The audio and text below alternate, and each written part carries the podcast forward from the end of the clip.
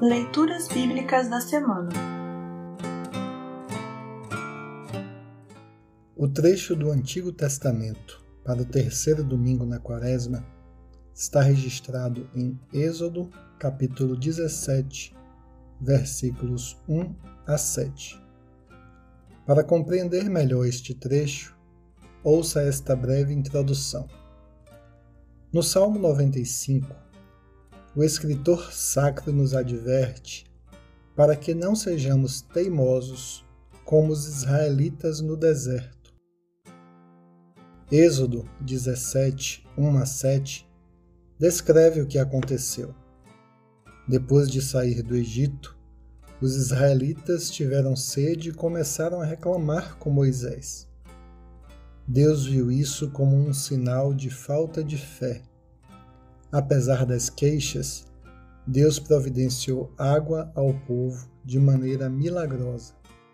Aquele lugar recebeu o nome de Massá, isto é, prova, e Meribá, isto é, briga. Ouça agora Êxodo 17, 1 a 7. Êxodo, capítulo 17, versículos 1 a 7. Título: Água da rocha em Refidim. O povo de Israel saiu do deserto de Sim, caminhando de um lugar para o outro, de acordo com as ordens de Deus, o Senhor. Eles acamparam em Refidim, mas ali não havia água para beber. Então reclamaram contra Moisés e lhe disseram: Dê-nos água para beber. Moisés respondeu: Por que vocês estão reclamando? Por que estão pondo o Senhor à prova? Mas o povo estava com muita sede e continuava reclamando e gritando contra Moisés. Eles diziam: Por que você nos tirou do Egito? Será que foi para nos matar de sede a nós, aos nossos filhos e às nossas ovelhas e cabras? Então Moisés clamou pedindo a ajuda de Deus, o Senhor. Ele disse: O que é que eu faço com este povo? Mais um pouco, eles vão querer me matar a pedradas.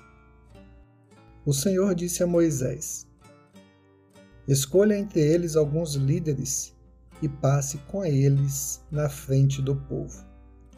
Leve também o bastão com o qual você bateu no rio Nilo.